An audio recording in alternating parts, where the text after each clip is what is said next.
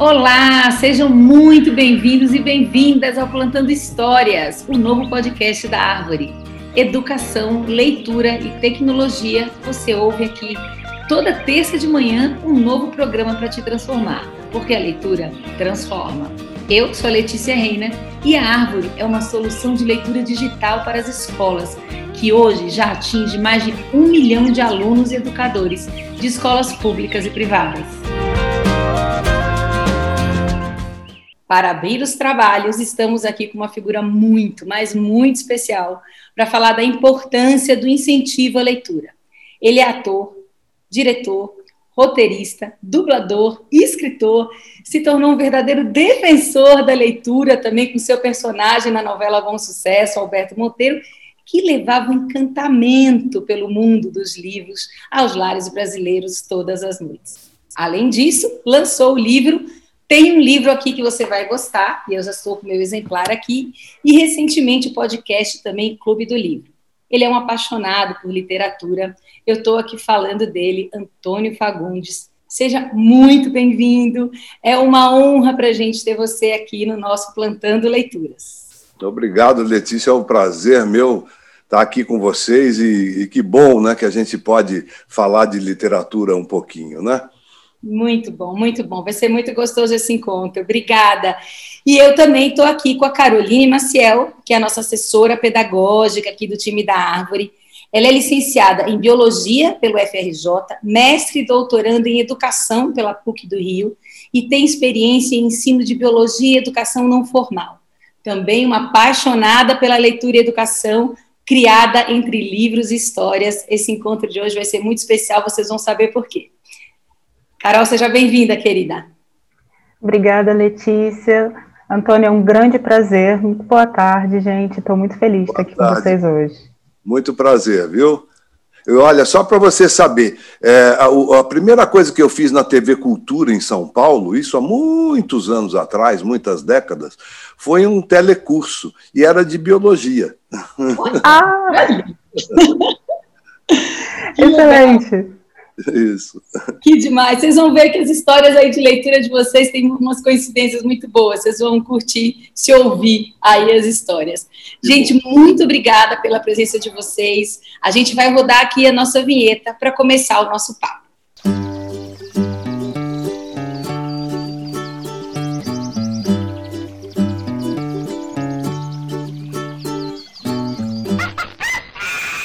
Muito bem, então antes de começar a falar aqui sobre o tema em si, eu queria convidar vocês a nos seguirem no Instagram. O nosso arroba é Leia na Árvore, porque além de conteúdos exclusivos por lá e trechos desse papo aqui com vídeo, a gente sempre abre enquetes com os temas que vamos falar por aqui e vocês podem enviar perguntas nas caixinhas de perguntas lá dos nossos stories.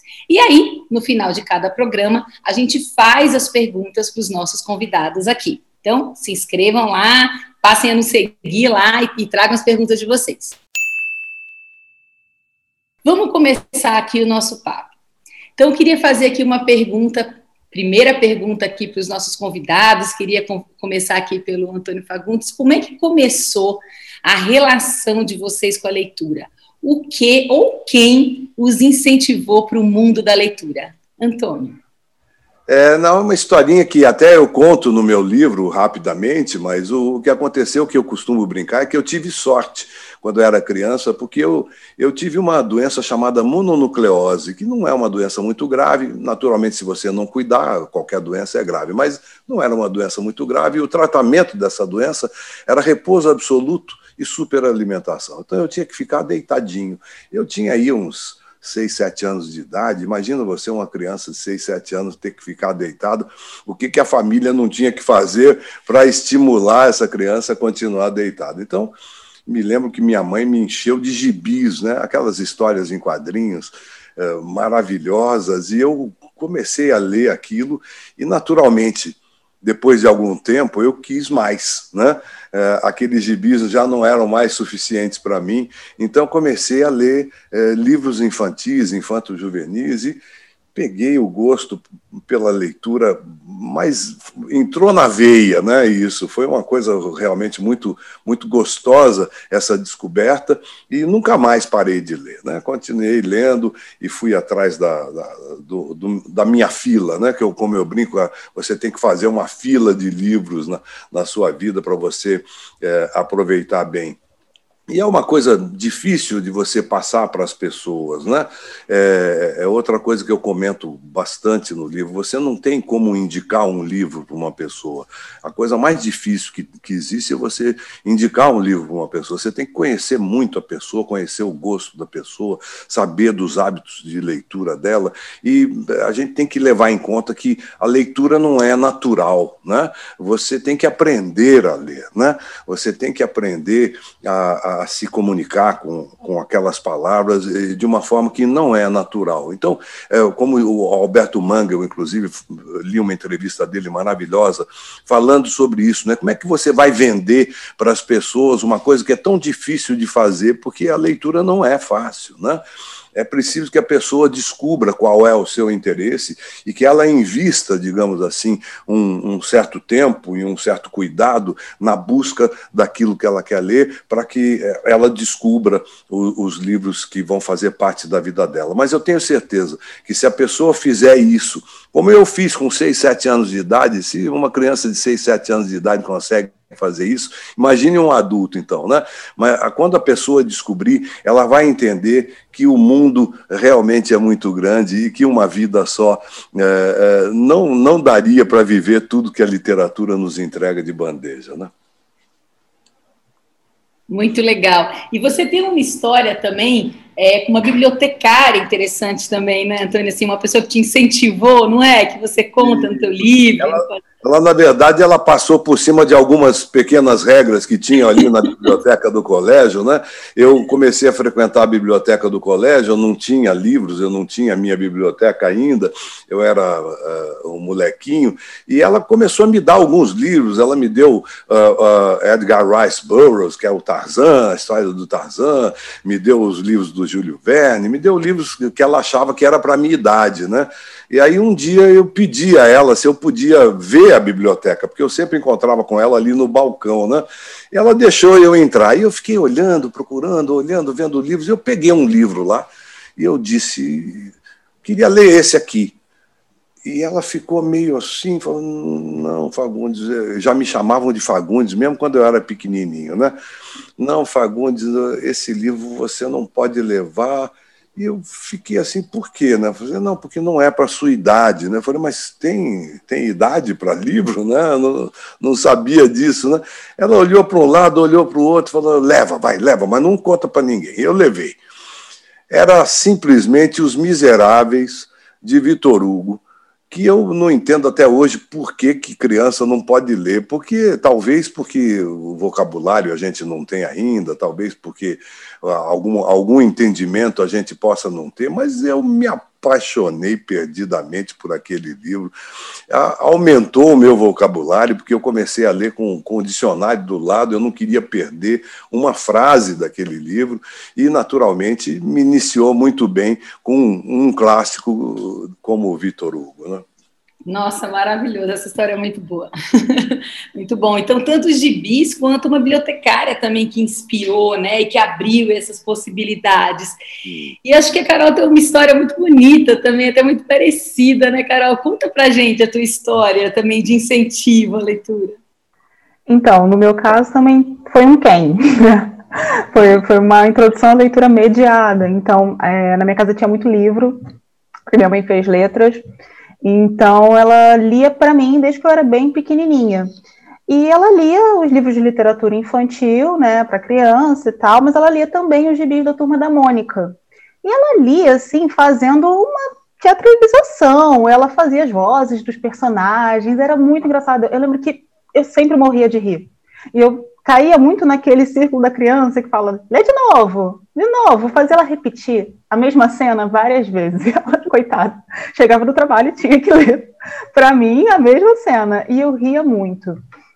É, então, sempre teve essa, esse vínculo afetivo ligado à leitura. Tinha material literário ali vinculando esses momentos que eu tinha com a minha mãe.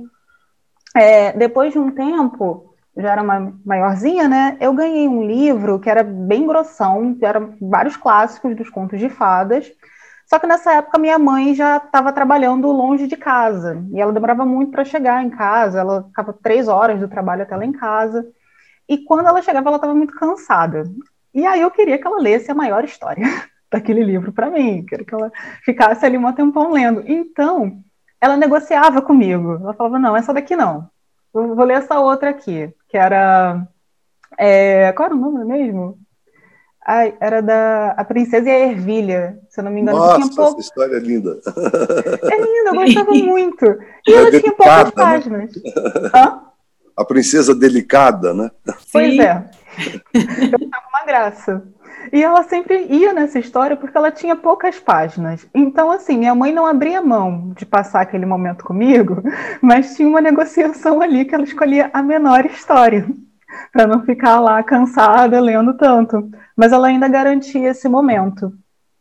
E depois, né, quando ela estava trabalhando, era minha avó que ficava comigo. E a minha avó, ela fez só até o primário.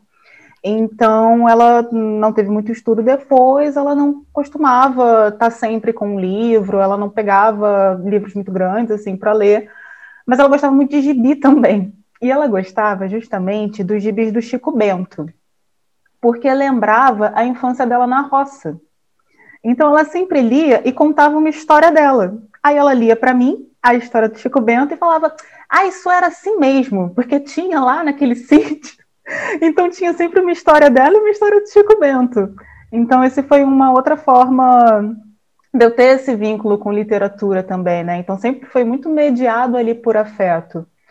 E conforme eu fui crescendo e demandando mais, né, querendo mais variedade de livros, é, o acesso ao livro foi ficando um, um pouco mais limitado, era, era caro para gente naquela época. E onde eu morava não tinha muita biblioteca, nem teatro, nem cinema, não tinham muitos aparatos culturais, assim, é, lá perto de casa. Então minha mãe descobriu essa biblioteca que ficava na cidade vizinha, era próximo, assim, de onde a gente morava, mas era em outra cidade, e ela passou a me levar lá nos finais de semana. E era uma rotina, assim, da gente entrar na biblioteca e ela me deixar solta ali, explorando. Fiz amizade com os bibliotecários também. E aí eu pegava todos os livros que estavam na minha cota para pegar, ainda os livros da cota dela. E eu conseguia ali explorar, de fato, uma variedade de autores, de histórias bem grande. Eu já devia ter uns 11 anos aí. Então, esse espaço foi muito importante para a minha formação como leitora. Mas sempre teve essa mediação, assim, da minha família dentro dessas possibilidades. É muito legal isso, né? Porque os dois trazem essa coisa do quem, né? Tem um afeto aí envolvido, né? Nesse incentivo à leitura. Tem o espaço da biblioteca que abre as possibilidades, amplia repertório, mas esse afeto é muito importante, né? E eu acho que é legal a gente pensar nesses impactos, nas responsabilidades, né? Que a gente tem hoje, né? Assim, para formar novos leitores.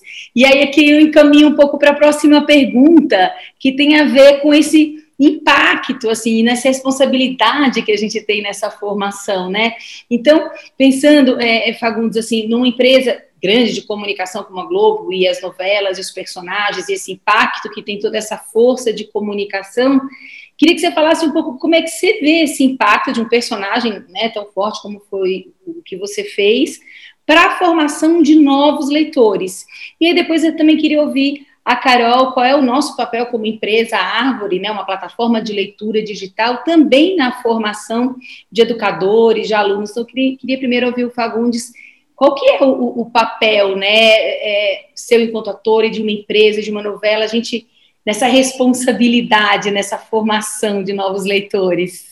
É, dando continuidade àquilo que eu, eu, já tinha dito, de que ler não é fácil, que você precisa aprender, que você precisa Sim. se aproximar de uma forma uh, uh, digamos, mais constante da leitura, uma coisa que exige de você alguma coisa. É importante dizer que o exemplo, sim, é uma coisa uh, muito séria, que pode ajudar muito, mas que você precisa de um empenho próprio, né? Você precisa também se interessar, né?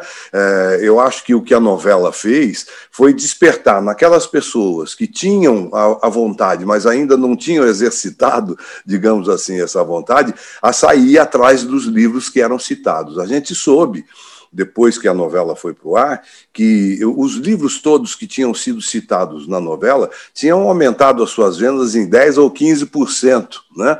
Quer dizer, as pessoas eh, se interessaram pela discussão uh, rápida que os autores propunham da, de algumas histórias e foram atrás do, dos livros. Isso quer dizer que esse empenho é, ele é necessário. Né? É, eu, tem famílias que a gente sabe que os pais leram muito, leram hum, para as crianças quando eram pequenas e quando a, aquela criança cresceu não se interessou tanto por literatura nem por leitura. Né? Isso quer dizer que é preciso, sim, esse empenho, mas o exemplo é uma coisa que pode ajudar muito. Né? Eu, eu acredito que o que a novela fez foi dar esse exemplo. Né? Personagens simpáticos, personagens agradáveis, é, o, lendo histórias que tinham um pouco a ver com a trama da novela, então as pessoas que estavam assistindo a novela percebiam que aquela história que estava sendo contada falava daquele momento, e às vezes, inclusive, os autores também tiveram essa, essa sabedoria. As cenas é, eram meio dramatizadas pelos personagens da novela. Então eu apareci lá de Dom Quixote, eu apareci de Cyrano de Bergerac, né? eu apareci de Próspero do Shakespeare. Então é, isso facilitava também, digamos, uma, uma aproximação mas a coisa se estendeu, no meu caso, porque eu também, é, enquanto ator, é, entre uma cena e outra, eu estava sempre lendo ali no, nos bastidores e as pessoas me perguntavam: mas o que, que você está lendo hoje? que livro você me recomenda? E isso acabou estimulando a gente a fazer um podcast, que foi o Clube do Livro do Fagundes que uh, começou como uma brincadeira, mas acabou tendo 21 programas, nós fizemos 21 programas, né? E o, o, a consequência desse podcast foi o livro. Tem um livro aqui que você vai gostar, que é uma sequência, digamos, disso aí. Então você vê que uma coisa foi puxando a outra, mas ao mesmo tempo o que foi puxando tudo isso foi o interesse que muitas pessoas demonstraram é, de, de querer ler e de querer aprender e de querer entender como é que faz. Muita gente pergunta, eu tenho, eu tenho no meu Instagram, eu continuo fazendo isso no Instagram todo Toda semana eu falo dos livros que eu li naquela semana, todo mês dos livros que eu li, eu falo um pouquinho dos livros e eu percebo as pessoas muito interessadas em, em não só saber o que eu li, mas também de ir atrás desses livros é, para tentar ler também. Então, é claro que sim, o, o, o, estímulo pode vir de um exemplo, de, um, de uma indicação, digamos assim, mas é preciso um empenho próprio né? E esse empenho está na mão de cada um. Eu, eu, sempre digo que eu tenho muita pena de quem ainda não descobriu esse universo, porque é uma coisa tão maravilhosa e tão infinita é, que é, as pessoas realmente que não entraram nesse universo ainda estão perdendo muito. Fica aqui o convite, né?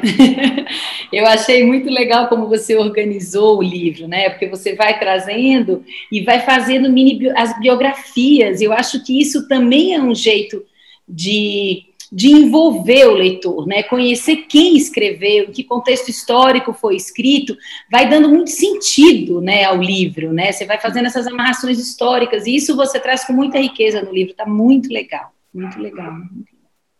E é isso, é isso que você fala, né? Esse exemplo, né? Então, lê, lê com essa paixão que eu acho que você passou para o personagem, que ela é sua, e a coisa da resenha, desse envolvimento afetivo que vocês trouxeram também na formação de leitores de vocês. Eu acho que esse isso que você traz é fundamental mesmo, esse exemplo, né?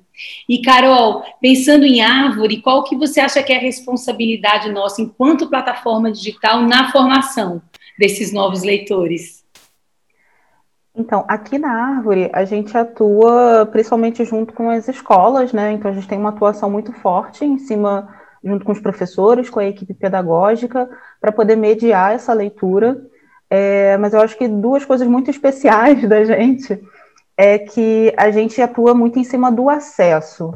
Então, cidades, a gente está em escolas de cidades que talvez muitas vezes não tem biblioteca ou então livraria. E com acesso à árvore, o aluno consegue ter uma variedade imensa no, de, de, livros em qualquer dispositivo que ele use para ler. Pode ser o celular, pode ser o tablet. A gente tem uns 30, cerca de 30 mil livros e é um acervo que está sempre mudando. Então, a gente tem as parcerias né, com as editoras e aí, na árvore, o leitor consegue encontrar tanto clássicos que as escolas costumam trabalhar no planejamento, mas tem os livros que estão sendo lançados agora.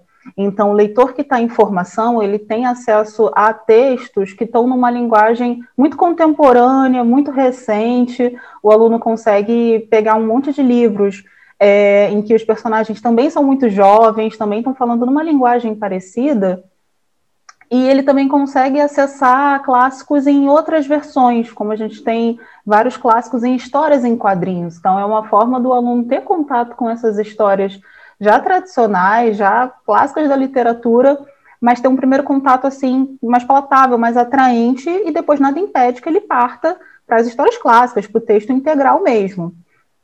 E essa variedade é muito importante, né, para o aluno conseguir descobrir o que, que ele realmente gosta de ler. Então, a gente dá um suporte para o professor conseguir trabalhar a leitura acompanhando o processo do aluno, né? O professor tem o, os relatórios de leitura, ele pode fazer as indicações direto para todas as turmas, pode acompanhar depois, mas também tem uma série de livros que o aluno pode explorar e descobrir se ele gosta mais de terror, se ele gosta mais de aventura, de mistério, de suspense, e poder buscar esses livros para além do que está sendo trabalhado na escola. É, um outro ponto é que a gente entende leitura como leitura do mundo, né? Então a gente prioriza muito o texto como um instrumento para ampliar a imaginação e os horizontes. Então a gente busca usar o texto como uma forma do aluno interagir com o outro, como uma ferramenta de autoconhecimento também.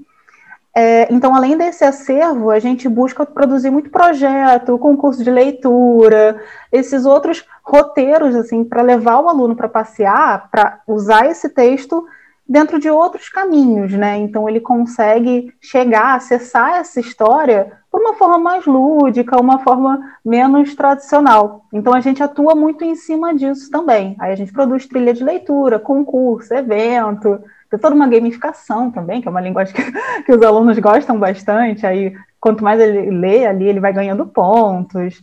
Tem várias formas da plataforma interagir com a leitura desse aluno, com esse aluno. Então, são várias formas de incentivo que a gente proporciona ali, tanto para o nosso leitor, quanto para a escola poder acompanhar também e incentivar ainda mais o aluno. É muito importante né, que, esse, que esse incentivo venha de uma forma simpática, digamos assim, é, é, e não como normalmente se fazia, pelo menos na minha época era assim, você simplesmente é, indica um livro para o aluno que ele é obrigado a ler, e depois que ele lê esse livro, que ele foi obrigado a ler, ele ainda tem que fazer um trabalho sobre esse livro, trabalho que vale ponto no fim, né, para a nota dele. Então é uma, é uma tensão que o pobre coitado tem em cima do livro. Eu me lembro que eu tive um livro que eu levei quase 60 anos para ler, porque eu fiquei traumatizado com esse livro quando, quando um professor de português obrigou a gente a ler. É um livro extraordinário, mas era realmente, aí sim, se tinha um livro que estava é, é, errado de ser indicado naquela época, era esse. Eu tinha, sei lá, 10 anos de idade e o livro era o Ateneu do Raul, do Raul Pompeia. Né? Que é um clássico maravilhoso da literatura brasileira, um autor importantíssimo da nossa literatura, um livro extraordinário, mas não para um menino de 10 anos de idade valendo ponto. Então, eu acho que esse estímulo tem que ser simpático, essa aproximação tem que ser gostosa, né, para que, o, o, que o, o estudante, o leitor, perceba realmente que ali tem uma coisa boa para ele. Né? Sim, perfeito esse exemplo, é isso mesmo. A ideia dos nossos projetos também, né, Carol, é um pouco isso, incentivar para uma pergunta geradora, uma pesquisa, uma curiosidade, que o aluno possa ir atrás desses livros para responder perguntas, né? E aí, como a plataforma também vai contando para a gente os livros que ele mais clica e os livros de preferência, em cima disso, a gente consegue indicar outros, de acordo com as temáticas também preferidas, né? Ou, ou, fazendo uma trilha dos autores preferidos, porque muitas vezes o aluno gosta de perseguir o que, que aquele autor escreveu, né? Mas são formas, sim, de se aproximar de um jeito mais simpático, como você falou. Perfeito. E aí eu queria que vocês pensassem agora nesse momento, assim, para a gente ir fechando para a pergunta 3, que dicas que vocês dariam, por exemplo, para uh, tanto para educadores quanto para pais, para incentivar a leitura, tanto em casa quanto também na sala de aula. Assim, o que, que vocês imaginam? Acho que a gente já passou por algumas dicas aqui, mas tem algumas coisas, algumas dicas práticas assim para os nossos ouvintes. É, eu tenho, eu tenho uma amiga, ela sempre falou, sempre falou para mim que ela entrava numa livraria e ela ficava paralisada, né? E realmente, se você não tem o hábito da leitura e se você naturalmente não frequenta livrarias nem bibliotecas, você se deparar com aquele, com aquele universo de 20, 30 mil volumes, onde você entrou para comprar um único, né? É, é, é, paralisante isso, né? Então, eu, eu disse a ela, vai com calma, eu comecei a dar umas dicas para ela, vai com calma, vai. É uma loja que você entrou lá, mas vai com tempo, né? Para, pega um livro, gostou da capa, pega o livro, lê a orelha, né? A orelha é feita para isso, né? Lê a quarta capa, vira o livro, atrás tem um resuminho do livro, alguém falando daquele livro. De repente, vai que aquele livro tem um assunto que te interessa, né? Qualquer assunto. É, porque a gente fala assim, não, tem que ler os clássicos, tem que ler a literatura brasileira. Não tem que ler nada, tem que ler o que você quiser ler. O que, que você gosta? Você gosta de futebol? Pergunta lá para o cara da, da livraria, onde é a sessão de futebol? Ele vai te levar para um lugar que está cheio de livros sobre futebol. Ache dentro desses livros aquele que possa te interessar mais. E depois, quando você menos perceber, um dia você vai falar assim: quer saber? Eu quero ler um clássico. Aí você vai lá na seção dos clássicos e seleciona o seu. Mas o importante é você vencer, digamos, essa barreira inicial que, que a leitura cria, e realmente é uma barreira, porque você precisa se, se descobrir diante desse universo. Mas eu garanto que uma vez que você tenha se descoberto diante desse universo, você jamais abandonará, porque a vida que eh, esse universo te propõe é muito grande, é muito rica. Você muda de sexo, você viaja no tempo, para o passado, para o futuro, você muda de cor, você passa a ser outra pessoa e, e passa a identificar as outras pessoas de uma forma que talvez a vida não te permita. Então, é um universo tão grande, tão lindo, tão maravilhoso o universo da leitura, que eu duvido que você vencendo essa pequena barreira inicial, que você abandone algum dia. Sim, muito bonito isso que você fala. Quando você fala que você se imagina nos personagens, é tão legal isso, né? Se imaginar na cena, você vai criando um filme mesmo na sua cabeça, né? E talvez aí uma dica. Dizem sempre que, dizem sempre que o livro é melhor que o filme, né? Claro que ele é melhor que o filme. Foi você que fez, né? Você que organizou, você que vestiu o personagem. E quando você vê pronto, você fala: não, não imaginei assim. A minha é, imaginação é, assim. é, muito mais rica, claro. Né? Exato. E Inclusive, até que uma dica pode ser essa, assim, se você quiser começar a ler um, um, um, de repente pegar um filme que você já conheça, uma história que você gosta, pega um livro dele também, ou, ou um que tenha filme depois para provocar essa curiosidade, pode ser aí uma dica também, né? É uma criar... das dicas uma das dicas de leitura que eu dou no meu livro, tem um livro aqui que você vai gostar, que eu falo exatamente isso, que às vezes pode ser estimulante. Você viu o filme, gostou do filme e quer saber um pouco mais sobre aquela história. Você pode recorrer ao romance aonde aquele filme foi baseado, porque seguramente o romance tem muito mais histórias do que coube naquelas duas horas do filme. Então, se você gostou daquele filme, daquele assunto, você vai descobrir no livro coisas que não foram contadas sobre aqueles personagens, coisas que aqueles personagens pensaram e que não deu para botar no filme, historinhas paralelas que não deu para botar no filme. Então, é como se você tivesse, digamos, uma extensão da sua novela preferida, né? Ela não acabou naquele capítulo final, ela tem ainda um recomeço, né? Perfeito, é isso mesmo. Carol, que dicas que você daria aí, formação de novos leitores?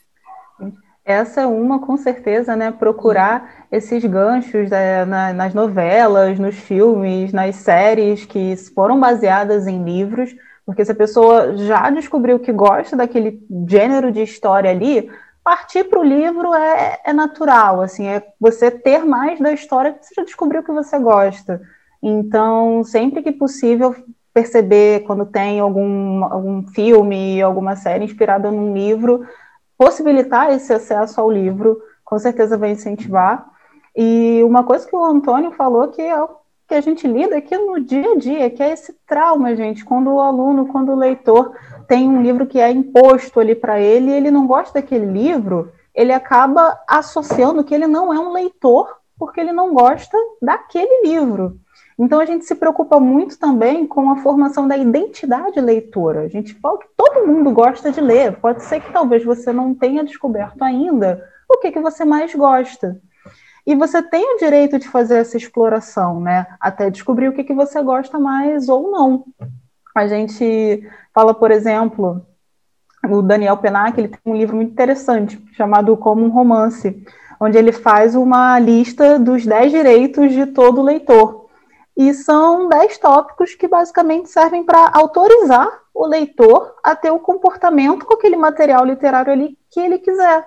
Então, pode pular página? Pode, é seu direito. Pode avançar um pouquinho ali na história? Pode ler o final, se ficar ansioso?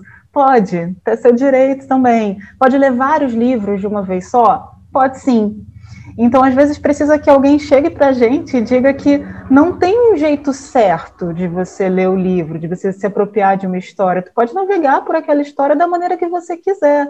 Pode ler no banheiro. A criança gosta muito de fazer isso, né? Inclusive, essa é uma dica bacana para na formação de, dos leitores pequenininhos. Deixar sempre material literário em todos os lugares da casa, no jardim, no banheiro, na cozinha, na sala, no quarto, no carro, para ela sempre ter ali um livro, um gibi disponível.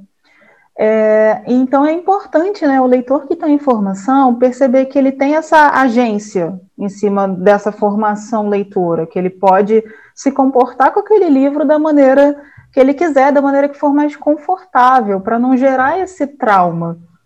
É importante que, que leiam os clássicos da, da, que a escola propõe, né? Machado de Assis, gente, é maravilhoso. Leiam Machado de Assis, mas é importante que ele tenha acessos variados àquela história, né? A gente teve um projeto que foi muito bacana, que uma das nossas assessoras fez com uma escola, que foi Machado de Assis e memes, que os alunos geraram memes em cima das cenas dos livros mais famosos do Machado, e foi muito divertido. Eles tiveram que ler o livro, mas a partir daquilo eles fizeram uma série de produções diferentes que foi muito, muito engraçada, foi muito bacana.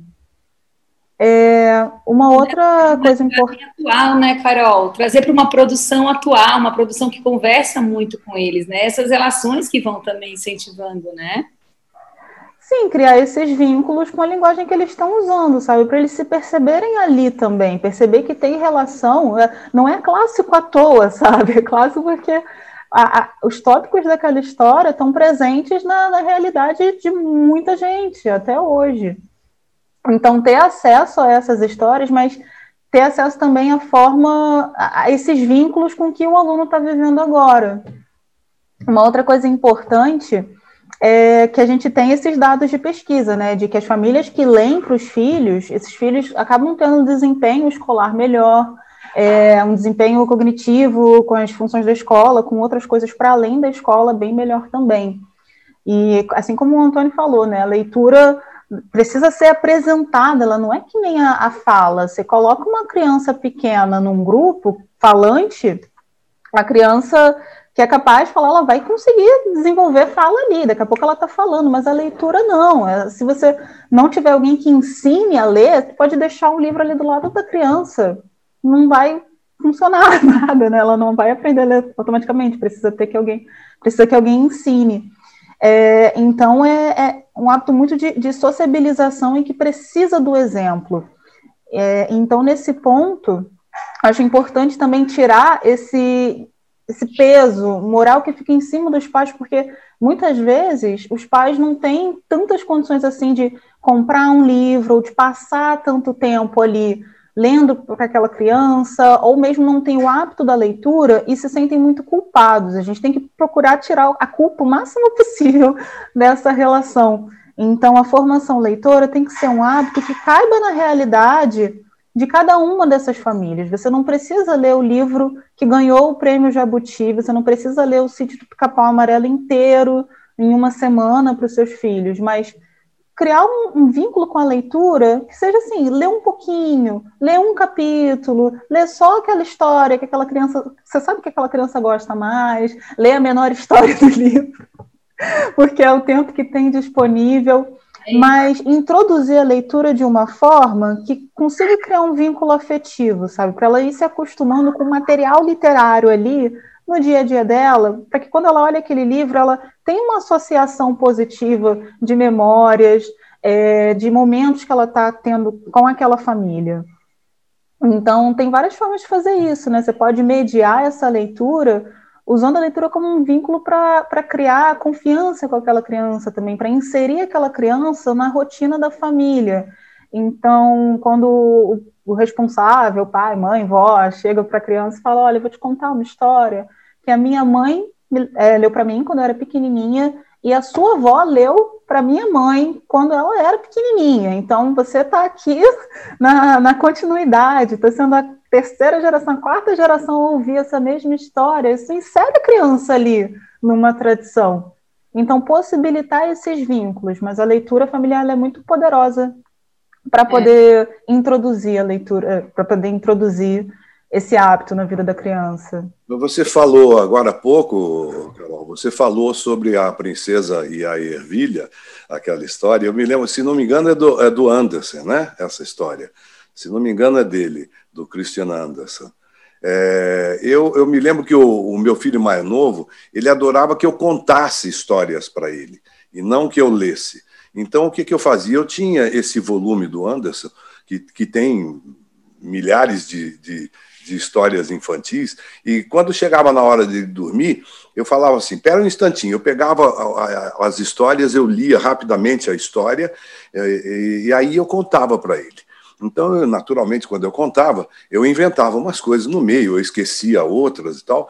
E, a, e acontecia uma coisa engraçada, porque às vezes ele pedia para eu recontar. E quando eu recontava, ele falava, mas e o burrinho? Eu ia falar, que burrinho? Ah, você falou do burrinho ontem. Muito bom. Mas, de uma certa forma, era um estímulo para ele aquilo, porque um dia ele me perguntou de onde saíram todas essas histórias. E eu mostrei o livro para ele. Olha aqui, é esse aqui. Tá Legal. Tá então, ele, digamos assim, foi encaminhado para aquele livro através das histórias que eu contei. Tem mil formas de você estimular a leitura numa criança. E você não precisa ser dono de todos os livros do mundo, nem ter uma vasta biblioteca. E se você não tem dinheiro, existem formas de você se aproximar de livros sem gastar. Né? Você pode buscar bibliotecas públicas, se, se não houver bibliotecas públicas na sua cidade, você pode se aproximar de alguém que tenha livros e pedir emprestado, você pode comprar em sebos. Os sebos são coisas maravilhosas, que são livros usados, e não interessa se o livro já foi lido por outra pessoa, interessa é o conteúdo dele. Né? E você pode comprar livros com um real. Então, você tem clássicos que são vendidos muito baratos nesses sebos. Então, é, quanto tempo você leva para ler um livro? Você leva um mês, você vai gastar um real por mês. Então, dá para ler sim. É só você querer que você vai descobrir o seu caminho. Ai, adorei, adorei essas dicas. Muito lindo, muito lindo.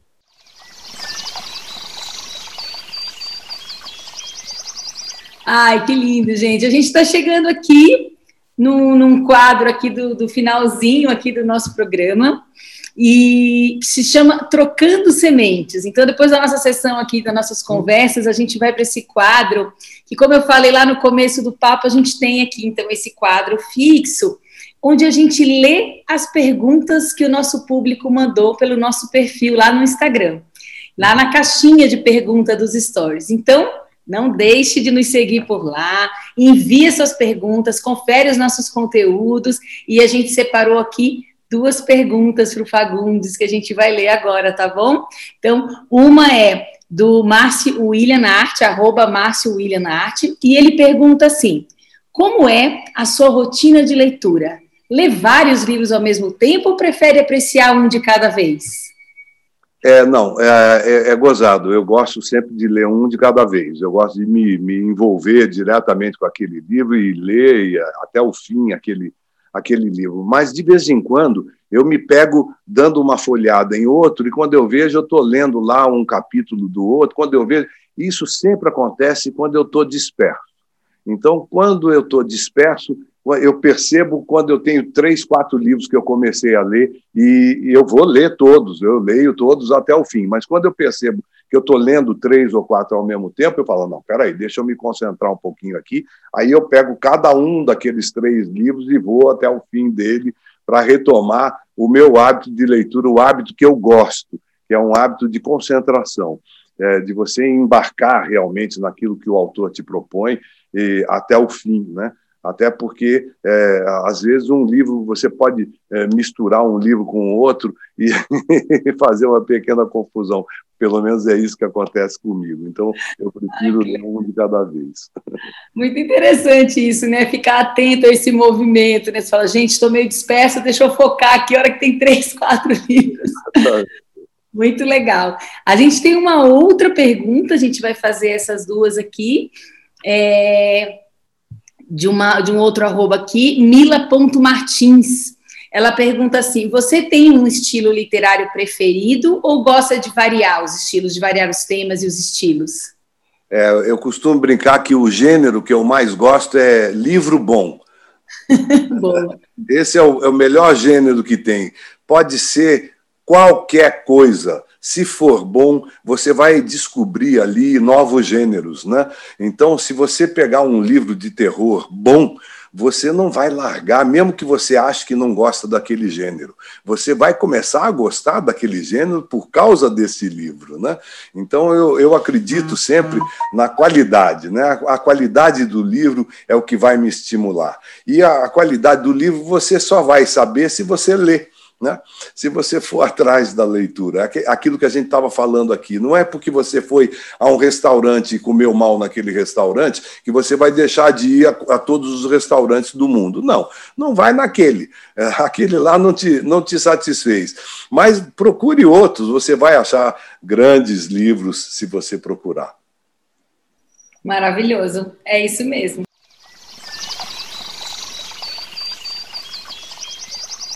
E a gente tem mais um quadro aqui que se chama Plantando Leitura.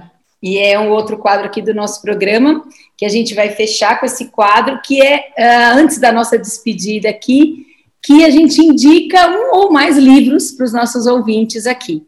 Então, eu vou começar aqui, depois eu queria que a Carol indicasse e queria fechar com você indicando um, Fagundes. Eu vou indicar um livro que eu li já faz bastante tempo, mas que tem na árvore, que é um livro do Milton Ratum, que eu gosto muito, que se chama Dois Irmãos, e que teve também a série do Dois Irmãos, que você fez também, né, Fagundes? Então, também é uma homenagem a você aqui, essa indicação.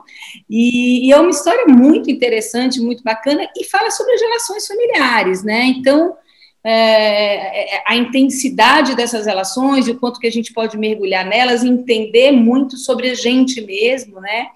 E o Milton Ratum é um escritor brasileiro, né, amazonense, então contemporâneo. É importante que a gente também conheça os nossos autores e, e contemporâneos. E esse tem lá na árvore para quem quiser conhecer. Então, essa aqui fica a minha dica. Queria ouvir a, a dica da Carol.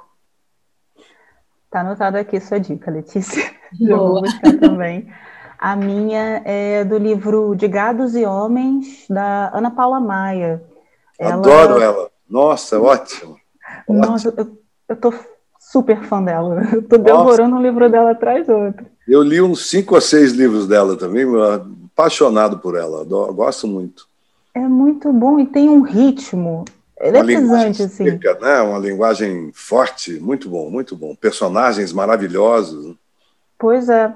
E de Gados e Homens, assim, me marcou muito, porque o, o personagem principal trabalha em um abatedouro, então, é aquele clima forte, né, de, enfim, ele, ele tá ali ceifando vidas, animais, um dia atrás do outro, ele encara isso como, como parte do trabalho dele, o que é, mas ele ele tenta fazer isso respeitando tanto a dignidade dos animais, sabe, dentro do possível, ele tenta minimizar esse sofrimento, e ele está num ambiente muito cru, muito cruel, lidando com aquilo no dia a dia e tentando é, ampliar uma, uma espécie de humanidade, uma dignidade que vai para além do que ele tem com o ser humano. E aí a autora explora isso também, né? Como que essa relação da gente com as outras formas de vida e como que isso é banalizado no dia a dia. Então ela faz muito esse jogo, né, de olhar para nossa própria humanidade, para a relação de respeito, de dignidade que a gente tem com o outro, em comparação com o que a gente tem com os outros animais, e isso está sendo posto em xeque ali no dia a dia desse, desse trabalhador, desse trabalhador braçal que trabalha no abatedouro todos os dias. Esse é um tema bem recorrente nos livros dela. E você é... vai perceber, uh, lendo a obra dela, que ela leva os personagens de um livro para o outro. É, é, que é muito, muito interessante também. Você, de repente, opa, esse aqui, eu li ali. Aí você fica pulando de um livro para outro e fala, meu Deus, o que você fez naquele livro ali? Ah, então daqui. E não segue exatamente uma linha, né? Ela faz, publica esse livro aqui, aí depois ela publica um outro do passado do personagem. É tudo uma linha, mas é, é muito bacana. Ela tá no, no roteiro dessa série, né, Desalma? Que tá muito boa também. Legal. Essa, se, se tiver livro, depois eu vou querer. Ai, muito legal, boa dica, Carol. E o, o, Fagundes ele indica esse livro também aqui no livro dele, e depois fala também da escritora aqui também. Muito legal. Tem outros títulos dela que você fala aqui, né? Entre rinhas de cachorros e porcos abatidos, que também ah, é dela, né? Os personagens dela são desse universo quase paralelo, né? Da, é, um, um, que trabalha no abatedor, o outro que mexe com aquela que quebra quebra a, a brita. Uh, são sempre personagens é, de escanteio, né? Então personagens muito fortes, muito interessantes. As tramas delas são muito interessantes. Eu gosto muito. Ah, muito legal. Curiosa, vale de Nova Iguaçu, linda, linda indicação. Linda indicação.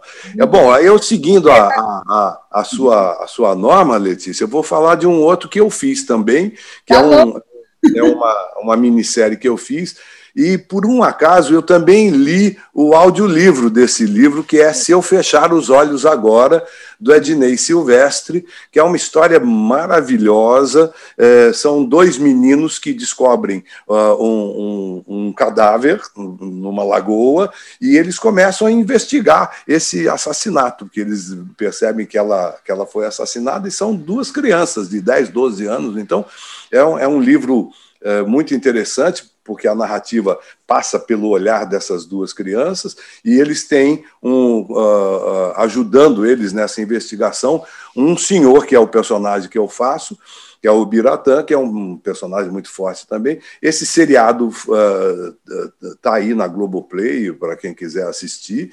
É, foi muito bem feito também, dirigido pelo uh, Manga, Carlos Manga Júnior. E é um livro do Ednei Silvestre muito bom, que também tem uma obra que vale a pena ser visitada. Que maravilhoso. As dicas anotadíssimas aqui. muito Adorei, obrigada. adoro mistério. Muito bom. Bom, a gente está aqui chegando ao final desse programa. Queria muito agradecer mais uma vez pela presença de vocês. Foi uma delícia conversar com vocês. Foi um prazer. Queria que o Fagundes fizesse aqui sua despedida, dissesse aqui algumas palavras para gente. Então, para aqueles que estão ouvindo, que estão vendo, é, aproveitem essas dicas e descubram o seu caminho, descubram o seu universo, porque a partir do momento que essa porta é, da leitura for aberta, vocês vão viver muito mais, muito mais e muito mais intensamente. Perfeito. Carol? Queria muito agradecer, gente, foi um prazer imenso. Obrigada, Antônio, obrigada, Letícia. É, e para quem está ouvindo, né, falar que nunca é tarde para começar, gente. Independente de você ter tido quem pudesse ler para você quando criança, é, se você não teve, você ainda pode se descobrir um leitor, sabe? Tem uma variedade imensa de livros, de histórias em todos os formatos. E o que eu tenho para dizer é explore e compartilhe, sabe? Busque espaços onde o tipo de leitura que você gosta é, que você se sinta confortável com isso, busque materiais diferentes, autores diferentes. Se você não gostar de um livro específico, procura outro, mas não desista dessa forma incrível de, de ampliar horizontes, de ampliar é, vidas, histórias, e de acessar outras vidas e histórias e dizer que é sempre tempo. Perfeito, Carol. Super obrigada. Foi uma honra ter vocês aqui. Muito obrigada. E a gente pede a você que nos ouve que nos ajude a chegar em mais pessoas e compartilhe esse programa com seus amigos, com seus colegas. Semana que vem, Plantando Histórias está de volta. Educação, leitura e tecnologia, você ouve aqui. Toda terça de manhã, um novo programa para te transformar, porque leitura transforma. Até a próxima.